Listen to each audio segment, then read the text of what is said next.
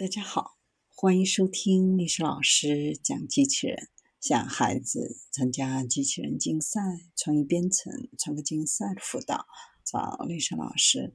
欢迎添加微信号幺五三五三五九二零六八，或搜索听听群三五三二八四三。今天历史老师给大家分享的是微型液滴机器人，哪里有病送哪里。宾夕法尼亚大学和马克思普朗克动力学与自组织研究所的研究人员发现，当一群微型液滴在狭窄的通道内向同一方向移动的时候，可以携带的粒子数量增加十倍。这一发现对从药物输送系统到具有活性涂层材料的应用都有重大的影响。在 Georgia 水族馆参加会议晚宴的时候，研究人员注意到大群游动的鱼带着小颗粒和碎片，这是因为流体动力夹带。当物体在液体中动的时候，产生流动，导致附近的物体随之被拖曳。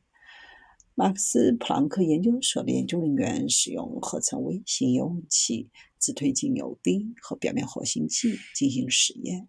这些都是微型机器人的模型系统。使用微型游泳器能够测量单个液滴产生的水流强度，以及当它们通过二维通道时可以携带的材料量。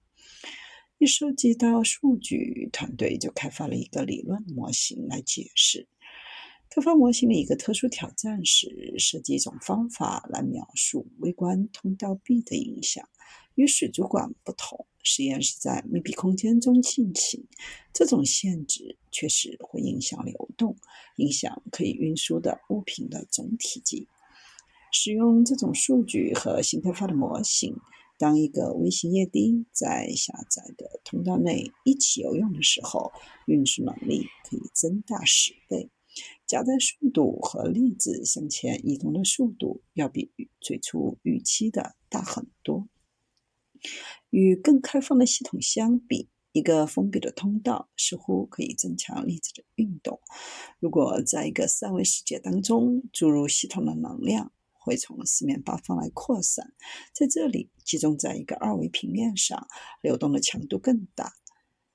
更令人惊讶的是，在像这样一个雷诺数较低的系统当中，即使在长距离内，这种效应也是非常的强大。科学家们用这个值来预测液体流动的模式。雷诺数低的系统具有平滑的层流，而高值的系统更湍急。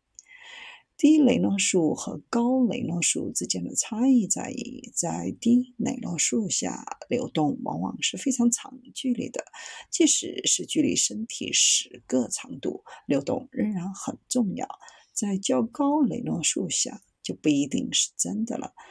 会遇到很多湍流干扰这种夹带效应，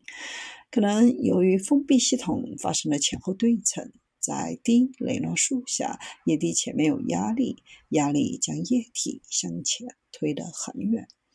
未来实验将研究这种效应在具有更高雷诺数的系统当中是如何发挥作用。当鱼在大型鱼群中紧靠在一起游泳的时候，依赖于类似的现象。类似骑自行车的人在一个人群当中相互牵引，类似的效果可能也会发生在其他系统当中。这些发现对其他领域也产生了影响，从设计药物输送系统、了解生物膜如何运送营养、设计具有独特性的活性材料、赋予它们动态特性的涂层或特性。